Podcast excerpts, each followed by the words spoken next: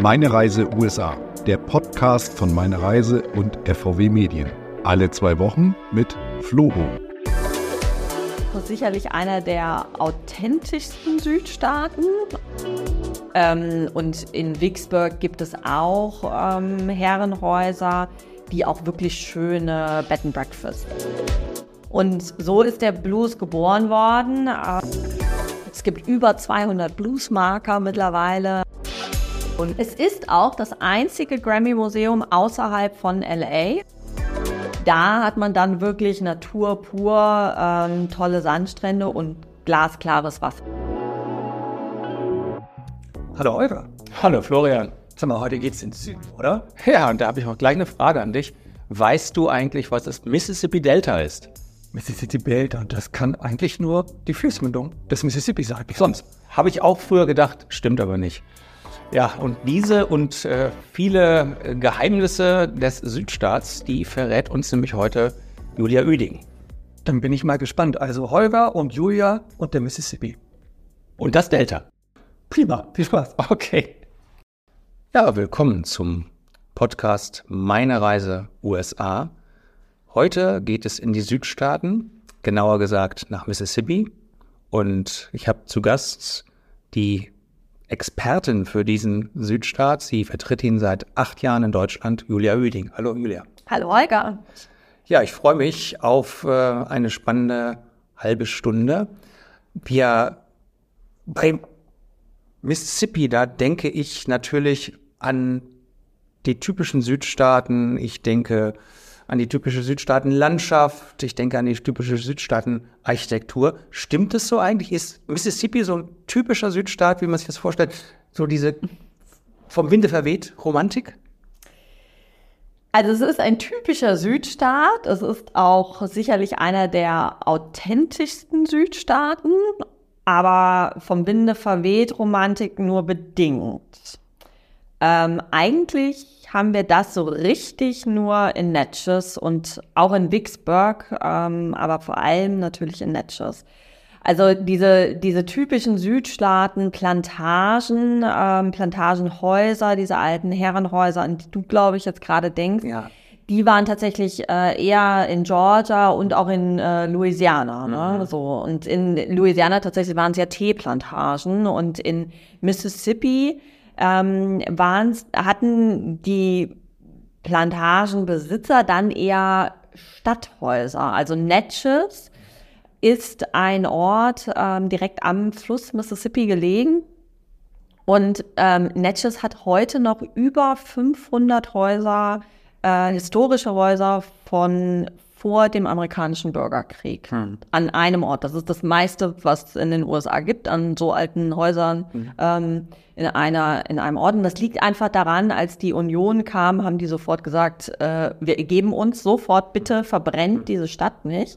Und das haben sie dann auch nicht gemacht und haben die erhalten. Und deswegen kann man da schon auch äh, vom Winde verweht Häuser sehen, aber es waren tatsächlich Stadtvillen. Also Ja. das war jetzt gar nicht das, wo ähm, irgendwas angebaut wurde. Und das ist eben dann vor allem in Natchez. Das ist also wirklich der Ort, wenn, wenn ich sowas sehen möchte, dann muss ich nach Natchez. Dann muss man nach Natchez und äh, dann kann man da auch übernachten auf ein, bei einigen von diesen Häusern, also in einigen von diesen Häusern. Ähm, und es gibt auch immer im Frühjahr und im Herbst äh, zwei Wochen, wo noch mehr Häuser eröffnet werden. Das nennt sich dann The Pilgrimage. Ähm, und dann äh, der, der Gartenclub da eröffnet das dann. Also es ist wirklich alles so ganz Kleinstadt-mäßig. ja, und dann... Ähm, dann kann man dann noch mehr von diesen alten Häusern besichtigen. Ähm, die sind sehr, sehr, sehr gut erhalten. Jetzt muss man sich das so vorstellen, von diesen 500 sind natürlich nicht alles so riesige äh, Herrenhäuser. Ähm, da sind auch manches einfach nur kleine Häuschen, Holzhäuschen, die aber einfach so alt sind. Aber es gibt doch eine sehr große Sammlung. Das berühmteste übrigens ist, Ja. äh, finde ich, oder das ikonischste ist ähm, Longwood. Das Haus Longwood und das ist ein oktogonförmiges Haus und zwar das größte der USA. Und das hat eine ganz spannende Geschichte, weil das ist nie zu Ende gestellt worden. Innen drin, außen ja. Und ähm, dann äh, ist der Keller fertiggestellt worden und dann ist der amerikanische Bürgerkrieg ausgebrochen. Und dann hatte die Familie, die hat tatsächlich da noch bis 1900 in die 1960er Jahre, glaube ich, haben die noch in diesem Haus gelebt, aber immer im Keller, weil die nie wieder genug Geld hatten, um die Struktur oberirdisch innen drin fertigzustellen. Das kann man besichtigen? Das kann man besichtigen, Das ja. ist ja spannend. Und das ist wirklich Und spannend. wie ist es jetzt drin? Ist es jetzt mittlerweile drin eingerichtet worden, fertiggestellt worden? oder? Also der Keller ist so, Keller. aber, ähm, es, aber das war ja auch wirklich so, und so haben sie auch gelebt, aber äh, also oberirdisch, das sind Holzstrukturen äh, drin. Mhm. okay, Ne? Und also- das total spannend und natürlich spukt es da auch und ist ja klar. Also man, man geht da nicht nur zum Lachen in den Keller, sondern zum Gruseln in den Keller. Oh, oh, ja, oh. das ist ja Ja. spannend. Ja, das habe ich auch noch nicht gehört. Du hast Wicksburg in der- gerade noch erwähnt. Ja. Das ist auch von der Architektur her spannend, oder? Genau, Vicksburg ist auch spannend, Hm. äh, hat nicht so viele wie äh, Natchez, weil die sind tatsächlich von der Union komplett Hm. eingenommen worden. Vicksburg ähm, hat auch selber für sich den äh, Slogan ähm, der Schlüssel zum Süden, Hm. weil Vicksburg ähm, ähnlich wie die Schlacht in Gettysburg eine ganz wichtige Schlacht im amerikanischen Bürgerkrieg war ähm, und das eigentlich so mit der äh, sogenannte Turning Point war. Äh, ab da ähm, hatte der Süden eigentlich schon fast verloren.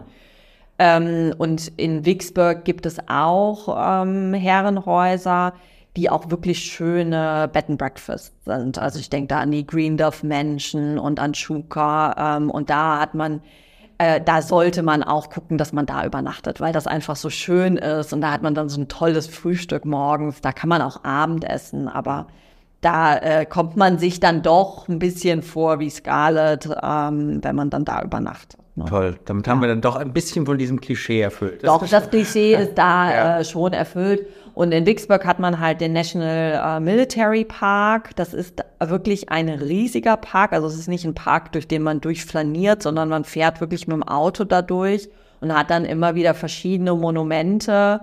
Ähm, und hat dann auch teilweise, also so, guckt so wirklich in die Weite äh, auf, was damals ein Schlachtfeld war und kann sich wirklich vorstellen, dass da Schlachten passiert Diese sind. Dimensionen so ein bisschen, ja, die Dimensionen und das ist so ein bisschen, also ja, äh, man effektiv guckt man auf so ein altes Schlachtfeld und kann sich das echt vorstellen. Also das ist, äh, kostet, glaube ich, fürs Auto fünf Dollar oder acht Dollar oder so. Also ähm, da kann man dann im Prinzip einfach mal durchfahren.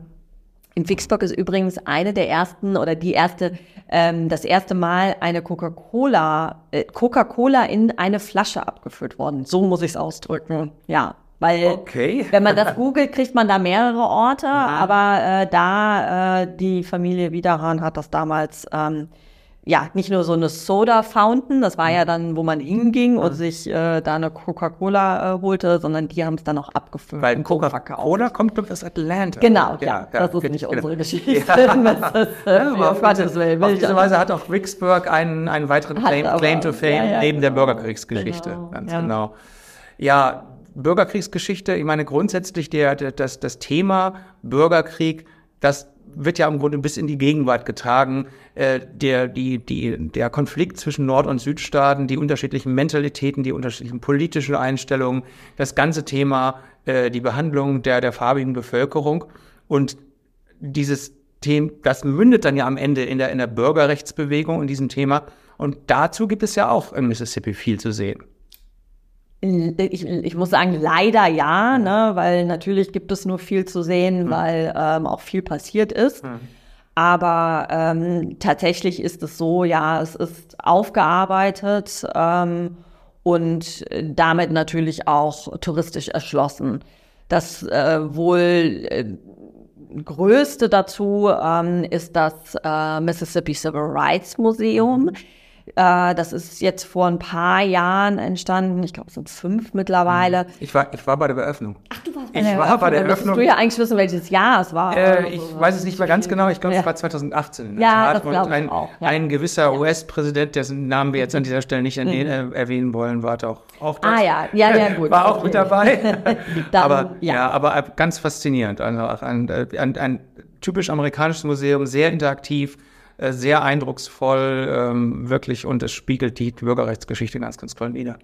Und es ist, es ist ja ein Zwillingsmuseum, also direkt äh, in einem Gebäude oder in dem anderen Gebäudekomplex ist das Mississippi History Museum entstanden, wo man halt wirklich die Geschichte von ganz früher bis äh, heute von Mississippi erfahren kann. Und das Civil Rights Museum, äh, da geht es halt wirklich um die Civil Rights, die Bürgerrechtsbewegung in Mississippi. Also nicht irgendwie die generelle ähm, sondern wirklich das, was in Mississippi passiert ist. Und deswegen, weil wir hier ja äh, ein Civil Rights Museum in, im Deep South USA, also in, in Louisiana, Alabama, Mississippi und, und Tennessee, haben wir ja in jedem Staat jetzt mittlerweile eins. Ähm, ich würde aber trotzdem immer einladen, sie sich alle mal angeguckt zu haben, weil sie ja doch immer wieder die Geschichte irgendwie anders erzählen. Also nicht anders, sondern aus einer anderen Perspektive erzählen, ja. aus der eigenen Perspektive. Mhm.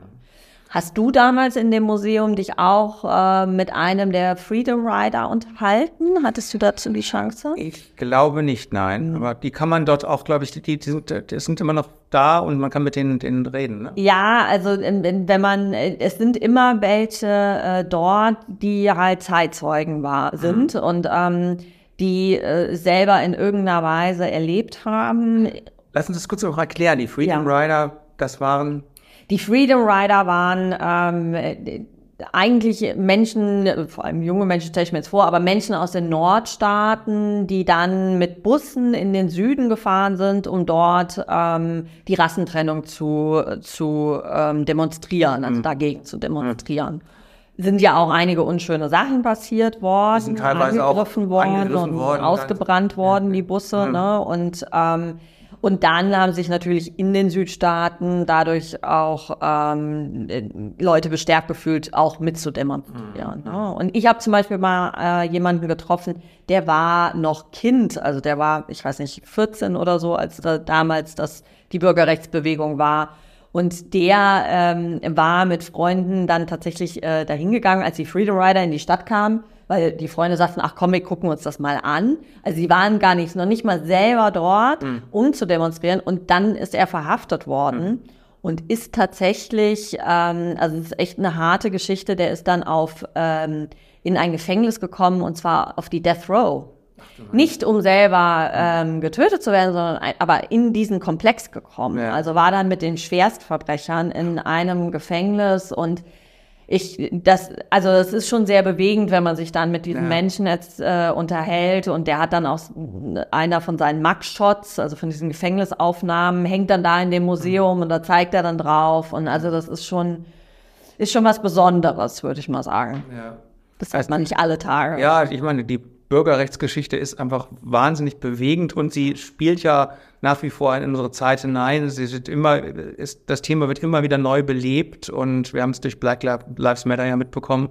Also das ist schon äh, auf jeden Fall einen Besuch wert und da sollte man sich auch die entsprechende Zeit dafür nehmen, würde ich sagen. Das denke ich auch, mhm. ja. Und wir haben ähm, in Mississippi selber den Freedom Trail, also da sind dann immer wieder äh, Markierungen und, und, und Marker, wo was draufsteht, was da passiert ist, was die Mississippi Bürgerrechtsbewegung ähm, damit zu tun hat. Und ähm, Mississippi ist auch einer von den 14 Staaten, auf dem, die beim US Civil Rights Trail teilnehmen. Mhm. Ähm, und äh, ja, da, also man hat wirklich viele Orte, wo man sich damit und mit dieser Geschichte auch auseinandersetzt. Und die Informationen darüber gibt es im Internet. Also man kann sich dann wirklich so ein bisschen durch den Staat äh, fortbewegen und unterschiedliche äh, Marker besichtigen und, und einfach schauen, was da an Geschichte passiert ist. Und ja, das ist genau. sehr, ja. sehr spannend und sehr bewegend auch gleichzeitig. Ganz genau. Ein weiterer Trail, ähm, den ich mit Mississippi verbinde, ist der Blues Trail. Der, ja. der Blues ist ja quasi in Mississippi zu Hause, kann man sagen, oder?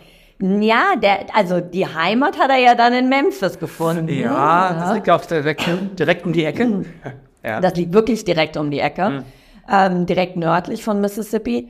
Der Blues, der amerikanische Blues, ist im Mississippi Delta geboren. Und das Mississippi Delta, da denken wir jetzt nicht an das äh, Flussdelta vom Fluss Mississippi in den äh, Golf von Mexiko, mhm. sondern an das äh, geografische äh, Delta ähm, südlich von Memphis mhm. gelegen.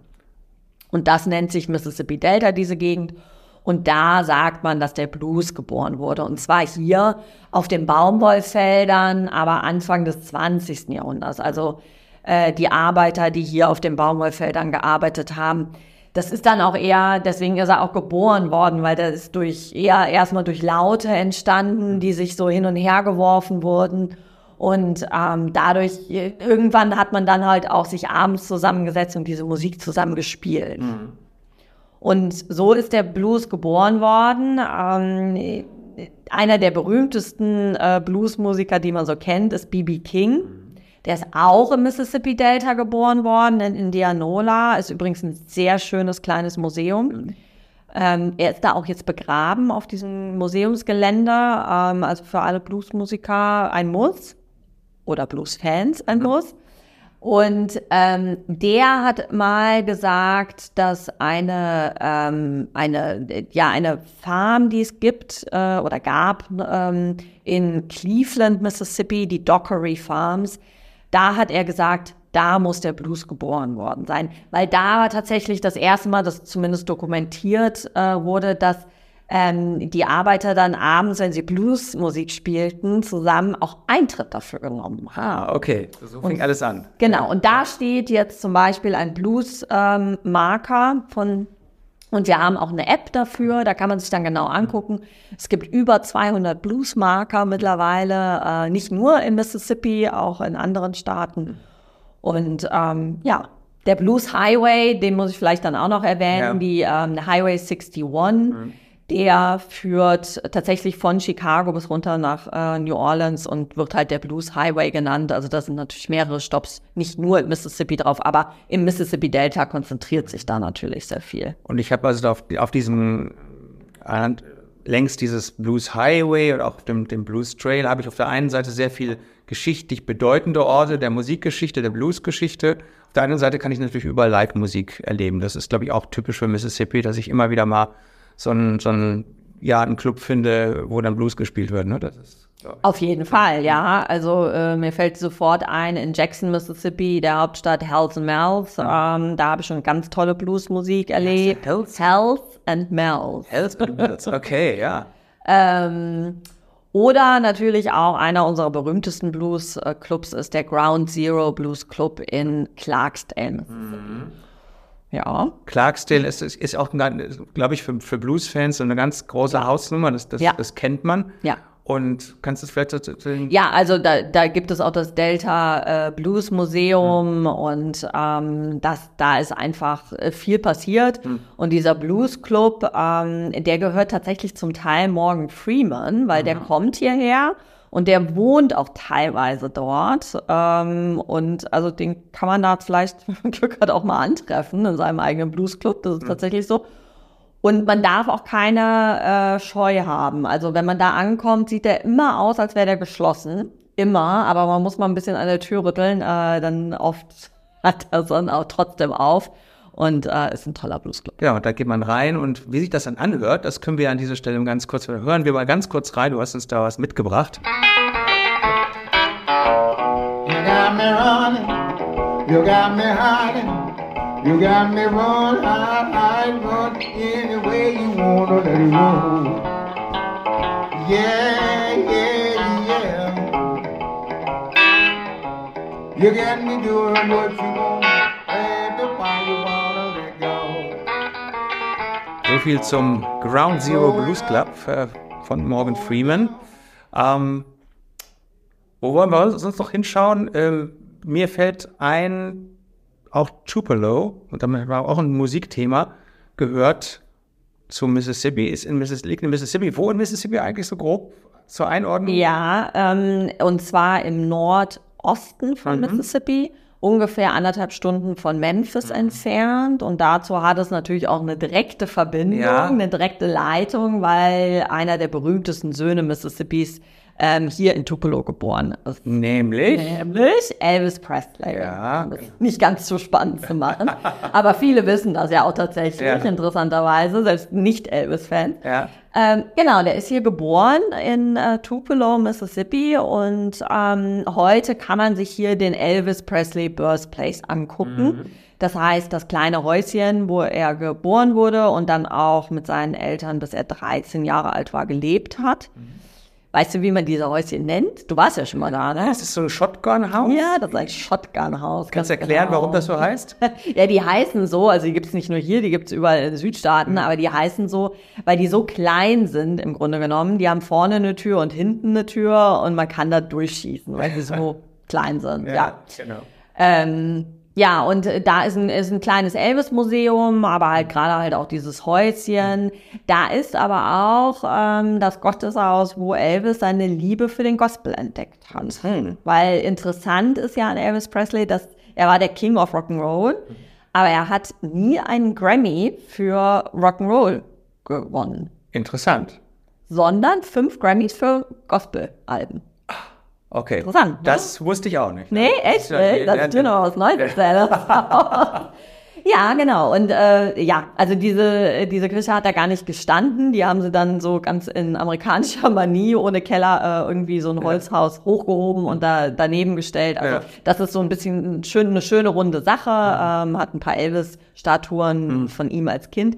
In Tupelo findet natürlich auch immer ein Elvis-Festival statt. Und ähm, dann gibt es in Tupelo auch noch was ganz Wichtiges, nämlich den Ort, wo alles ähm, für deine Musikkarriere im Endeffekt begann, nämlich den Tupelo Hardware Store. Kann man da, gibt es da noch irgendwie einen Bezug zu, also zu Elvis? Also kann man da heutzutage irgendwas erleben oder was? was Also so richtig erleben nicht, aber man erlebt den Ort, weil er sieht genauso aus wie in den 1940er Jahren, als Elvis da seine erste Gitarre von seiner Mutter bekommen hat. Ne? Ähm, die sind da hingegangen, weil Elvis eigentlich ein Luftgewehr wollte als erstes. Ja. Dann hatten sie ihn bei einem Fahrrad und am Ende ist es dann eine Gitarre geworden. Ja, ja. Und Gott sei Dank für uns und Ja. die Weltgeschichte und Das mit dem Musikgeschichte. Luftgewehr hätte uns nicht so viel Nee, gebracht. Nicht, wirklich nicht. ähm, ja, und, und äh, der Laden sieht halt wirklich noch genauso aus. Also du krieg, kannst da eine Schraube kaufen von irgendeiner bestimmten Art. Ähm, du kannst aber natürlich auch modernere Sachen kaufen, die man halt in einem Hardware-Store kauft. Aber deswegen, wenn man da hingeht, hat man trotzdem irgendwie einen geschichtlichen Bezug und so ein Gefühl davon oder dafür, wie es halt damals war. Wir können mal ganz kurz mal reinhören. Wir haben da auch noch einen O-Ton mitgebracht aus diesem Hardware-Store. and a family friend was working there at the store, reached behind the counter and pulled out a guitar. He said, Here, Elvis, strum on this and see if you like that. Gladys agreed to leave with the guitar that day. So for $7.75 plus 2% tax, Elvis Presley walked out of Tupelo Hardware Company with his first guitar. And aren't we all glad that he did?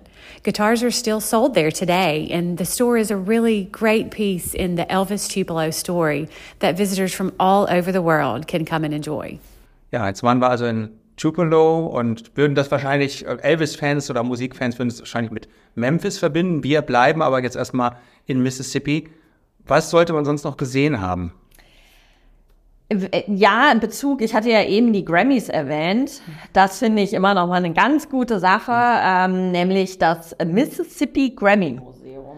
Erwartet man nicht in Mississippi? Nein. Man denkt natürlich bei Grammy an L.A., logischerweise. Genau. Ja, Und es ist auch das einzige Grammy-Museum außerhalb von LA. Also es gibt zwei in den USA. Es gibt Grammy-Ausstellungen, die sind dann aber in anderen Museen inkorporiert. Aber in Mississippi, im Cleveland, im Mississippi-Delta li- steht wirklich ein Grammy-Museum. Warum, fragt man sich. fragt man sich, warum? man sich. Ja. Also es ist ein sehr schönes Museum, auch da braucht man nicht lange. Es ist, ich sage immer, es ist so ein bisschen so ein Spielplatz für Erwachsene, weil man kann auch seinen eigenen Song aufnehmen, kann in der Band spielen und so weiter, viel Musik hören. Aber warum hier? Ja, der Grund ist, dass so viele Grammy-Gewinner oder und oder Nominierte hier aus diesem Umkreis kommen.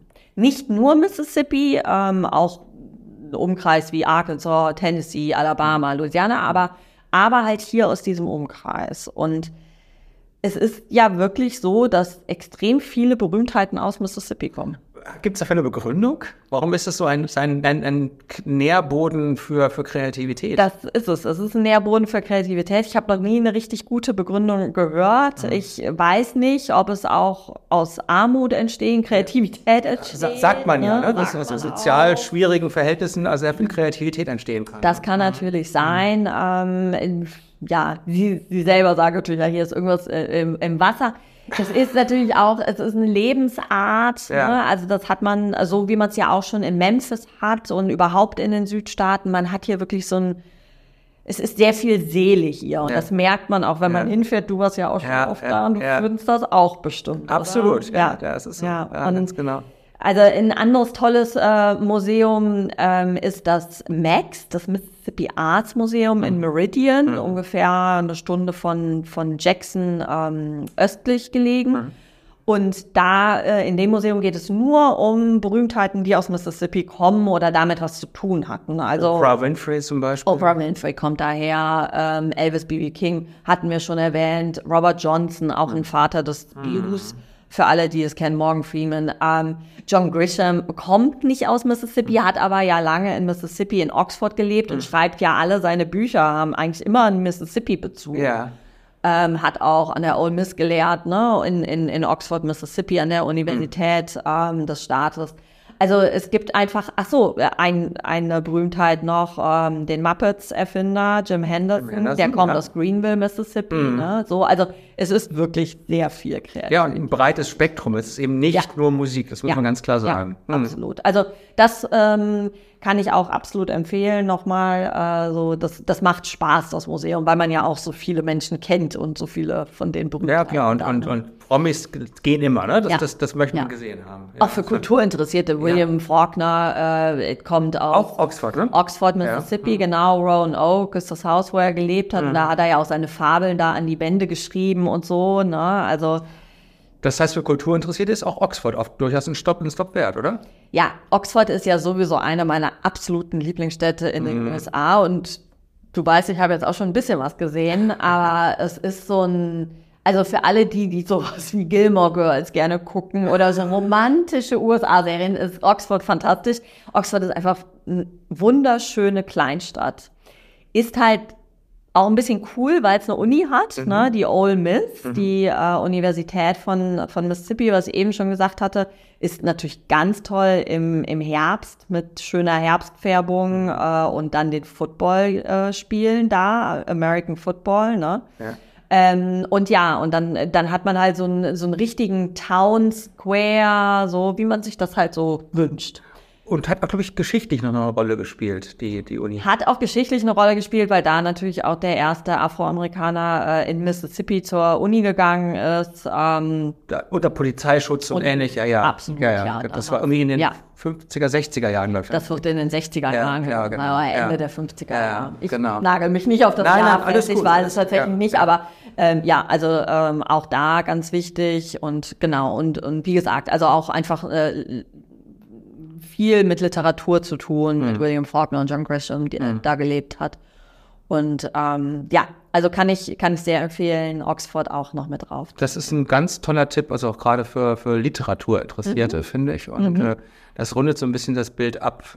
Wenn ich mir Mississippi landschaftlich vorstelle, ähm, du hast es vorher schon gesagt, also man muss jetzt nicht unbedingt, es ist jetzt nicht alles so typisch Südstaat. Wie, wie muss ich mir das landschaftlich vorstellen? Wie ist, wie ist, wie ist Ja, es ist, ist, es ist alles Mögliche im Ja. Staat so ein bisschen. Ne? Also Tupelo und, ähm, und Oxford liegen noch so ein bisschen, äh, also es nennt sich auch die Hills-Region. Ne? Es liegt noch so ein bisschen in so einer hügeligen Landschaft.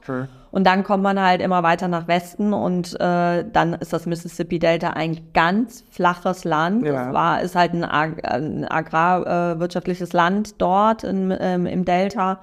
Ähm, Anbaufläche liegt gut gelegen zwischen Mississippi und dem Yazoo River, also dadurch so eine Schwemmebene und ähm, ganz flach, äh, irgendwie so ein bisschen, ja, ich nenne es mal liebevoll shabby chic. Ähm, ich finde, das hat es, hat auch was. Also man sieht dann irgendwie so eine halb eingebrochene alte Holzhütte. Ne? Immer wieder, ne? Ja, ist mir Baum aufgefallen, ja. und so. Also fotografisch eigentlich fantastisch. ja, ja. Ähm, ja, und dann, äh, dann hat man halt den Mississippi, der die natürliche Begrenzung im äh, Westen des Staates ist, ne? Und da dann halt Vicksburg und Natchez dran gelegen. Ja. Und dann, je weiter man südlich kommt, desto mehr äh, kriegt man dann natürlich auch so dieses äh, Feeling, Südstaaten-Feeling im Sinne von, dass man halt dieses Spanish Moss an den äh, Bäumen hängen hat und so weiter. Da sind wir dann bei dieser typischen Vegetation, die man Genau. also generell mit den Südstaaten verbindet, Ja. aber die eben nicht nur, äh, wo- äh, Mississippi hat mehr zu bieten als nur, nur in Anführungszeichen hier diese Vegetation. Genau, in Anführungszeichen, Ja, ja, ja. genau. Aber das äh, ist halt, je weiter man dann südlich geht und je weiter man südlich geht, ist es auch immer weiter dann so ein Ganzjahresziel, ne, um das schon mal so vorwegzunehmen für die praktischen Tipps. Und dann hat ja Mississippi auch ähm, eine Küste, nämlich die Küste am Golf von Mexiko. Das wissen die wenigsten. Es Ja. gibt dort tolle Strände, muss man wirklich mal sagen. Und auch ganz bezaubernde kleine Örtchen. Ja, also die Mississippi-Küste, ähm, jetzt ist es an der Mississippi-Küste so, dass ein Großteil der, des Strandes direkt daneben äh, der Highway ist. Der aber jetzt nicht besonders breit ist. Das Nein, ist, der ist nicht besonders ist eine, breit. Eine kleine Land, also Genau. Eine kleine Landstraße. Ja, ich, Ja, für amerikanische ja, ja. Verhältnisse ist, es Genau. klein. Aber es Genau. ist in der Tat, das muss man sagen, es ist eben jetzt nicht, es sind jetzt nicht ellenlange Strände und da ist jetzt nur Natur. Genau, richtig. Und ähm, was wir aber haben, sind die vorgelagerten Inseln. Und deswegen ist auch tatsächlich an der Küste selber das Wasser ist immer so ein bisschen so ein Brackwasser. Das ist auch nicht jetzt so schön. Wenn man dann aber auf die vorgelagerten Inseln fährt, wo man mit der Fähre hinfahren kann, da hat man dann wirklich Natur pur, ähm, tolle Sandstrände und glasklares Wasser. Ne? So, und ähm, das, also das so als Tagesausflug, wenn man das möchte, ist das total toll machbar. Die Mississippi-Küste ist aber, ähm, ja, ist nochmal so ein bisschen besonders, weil sie ist zum Teil einfach auch eine Arbeitsküste. Also hier ist viel ähm, Industrie von und mit dem Golf von Mexiko. Also es ist viel äh, Meeresfruchtindustrie, ähm, Ich kann sagen, sehr Fischfang. Ne? Fischfang sehr viel, ja. Ja. Genau. Und ähm, dann haben wir aber, äh, und, und gerade so der mittlere Teil der Küste, so wo Biloxi und Gulfport liegt, ähm, da ähm, hat man dann, da ist auch die Küste so, dass man viel ähm, Casino-Hotels hat, ähm, so, das, das muss man halt äh, mögen, da muss man ähm, halt Spaß dran haben, dass man das auch machen möchte, hat eine tolle Outlet hier. Ist aber auch faszinierend zu sehen. Diese, Genau, Diese riesigen. Casinos, sind die immer Genau. auf diesen Barges, auf diesen, diesen Schiffen drauf oder sind die mittlerweile an Land? Nee, die sind alle an Land, die durften mittlerweile Ja. alle an Land, Ja. ähm, genau. Damals ähm, nach, nach ja. Katrina ist Ja. glaube ich, dann Ja. geändert worden. Ja. Ich, ja, und es gibt ja auch Leute, die äh, die Lust haben auf Casino und nicht? Ähm, oder können da halt auch tolle Konzerte sehen. ne? Und dann hat man aber auch diese kleinen schönen Küstenorte an der Golfküste von Mississippi, ähm, namentlich Ocean Springs und Bay St. Louis. Mhm. Und das, da hat man richtiges Küstenflair. Viel künstlerische Sachen, Mhm. Ga- Galerien, Galerien und Studios, genau. Studios, Boutiquen, kleine Museen. Walter Anderson war so ein Künstler, der daherkam, ähm, der dann so ein kleines Museum da hat. Ähm, also, oder so ein kleines gar nicht, aber ne, so, äh, in Ocean Springs. Und ja, und das ist auch mein Tipp immer, wenn man jetzt eine Rundreise macht durch die Südstaaten und von New Orleans wieder abfliegt. Also am Anfang vielleicht in New Orleans war, dann die letzte Nacht ähm, dann auf jeden Fall auch nochmal an der Golfküste zu machen ähm, weil man dann von dort aus auch direkt zum Flughafen fahren kann und äh, das halt alles ein bisschen entspannter vor dem Abflug ist und man ja dann nicht so Großstädte hat. Also vielleicht sogar zwei Nächte dort unten zu verbringen. würde ich Absolut, genau. Ja, Denn dann ja. kann ich tatsächlich äh, einen Ausflug auf die Insel Ja, unternehmen und habe dort die Möglichkeit, die kleinen. Küstenorte mir anzuschauen. ne? Das genau. wäre vielleicht so das Tipp. Ja. ja, das ist definitiv der Tipp. Ja. Ja. Sind wir da schon bei, beim, jetzt beim praktischen Bereich oder, hat, oder haben wir irgendwas vergessen, irgendwas, was du, wo du sagst, inhaltlich da, das, da sollte man auf keinen Fall auslassen in Mississippi? Wir haben einen ganzen Bogen geografisch, aber auch inhaltlich schon gespannt im Prinzip. Ich meine, wichtig in den Südstaaten ist immer das Essen. Das darf man grundsätzlich nie aussprechen. Das hätten wir jetzt beinahe vergessen, um Gottes Willen, ja. Äh, Mississippi ist natürlich auch sehr berühmt für den Catfish. Ja. ne? Das ist ein Welsfisch. Ähm, und das ist eigentlich so das eine große, äh, was halt einfach da, wo es, wofür es berühmt ist. Auch wir haben einen, äh, einen Tamales Trail, was ja jetzt eigentlich eher ähm, was ja mexikanisches sogar ist. Ähm, aber da, da haben wir auch, äh, das ist auch ja ein Teil der Mississippi Essenskultur. Ähm, aber natürlich auch äh, fantastisches Fleisch und, und, und so weiter. Und wie ist es mit Und natürlich die, äh, die Meeresfrüchte und Fische Ja. an, an, an der Golfküste, die dann frisch, ganz frisch sind. Wie ist es so mit Grits und Gumbo? Den Die Grits, Ja, Grits ja. habe ich ja total Schon, ne? vergessen. Ja, Ja, natürlich, ja, ja, ja, genau. ja. Aber die müssen natürlich, also wir haben einfach auch extrem gute äh, Restaurants. Wir haben ganz berühmte, eine ganz berühmte Köchin in Natchez, Mhm. äh, Regina, ähm, heißt die, die ähm, ja einfach Sterneköchin im. Grunde genommen ist. Und ähm, auch in, in Oxford, Mississippi, aber auch, also eigentlich überall, das ist jetzt Quatsch, die so auszu, ähm, rauszunehmen, aber das fällt mir gerade ein, weil ich in Oxford tatsächlich mal die besten Shrimp und Grits gegessen habe. Ein typisches Südstaatengericht. Ja. Und die Grits, Grits ist ja eigentlich so Maisgrütze oder Ja. Hirsegrütze, ähm, die muss, das muss schon richtig gemacht werden. Da muss richtig viel Käse und Knoblauch rein. Ja, und wenn es dann dazu noch was Tolles gibt wie Shrimps, ich bin ein riesiger Ja, Shrimps-Fan, genau. das passt Ja, auch super. Das passt echt. Ja, Ja. toll. Ja, das muss man an der Stelle nochmal sagen. Viele verbinden ja mit den USA irgendwie nur Fast Food. Das ist in Südstaaten so und so nicht der Fall, weil da gibt es eben wirklich noch diese Nein. authentische Südstaatenküche. Und äh, Mississippi hat dann also noch alle möglichen anderen Sachen dazu. Und für kleines Geld, das Ja. müssen wir ja dazu sagen. Also gerade ähm, heute, ich meine, ich mache das jetzt das Ganze jetzt hier acht Jahre und das erste Mal war ich 2011 oder 10 äh, in den Südstaaten. Ähm, und die USA werden immer teurer, das, da müssen wir uns nichts vormachen. Aber gerade in den Südstaaten hat man die Möglichkeit, authentische Küche, was nicht Fast Food äh, im, im klassischen Sinn ist, für einen guten Preis zu bekommen und auch Getränke noch für einen guten Preis zu bekommen. Und ich glaube, und auch äh, die Museen, die Eintritte, die liegen oft bei 13 Euro, vielleicht mal 20 Ja. Euro, wenn es ein größeres ist. Aber das ist alles immer noch, äh, ist, ich meine, Hotelübernachtungen, das ist überall teuer. Äh, Aber auch da, und, ja. aber auch da geht's noch. Aber, aber gerade so diese anderen Kosten, die man halt im Urlaub einfach noch hat, die sind wirklich in den Südstaaten ähm, noch human, so dass man das das ist, macht. das ist gut. Das ist gut Ja. zu erfahren.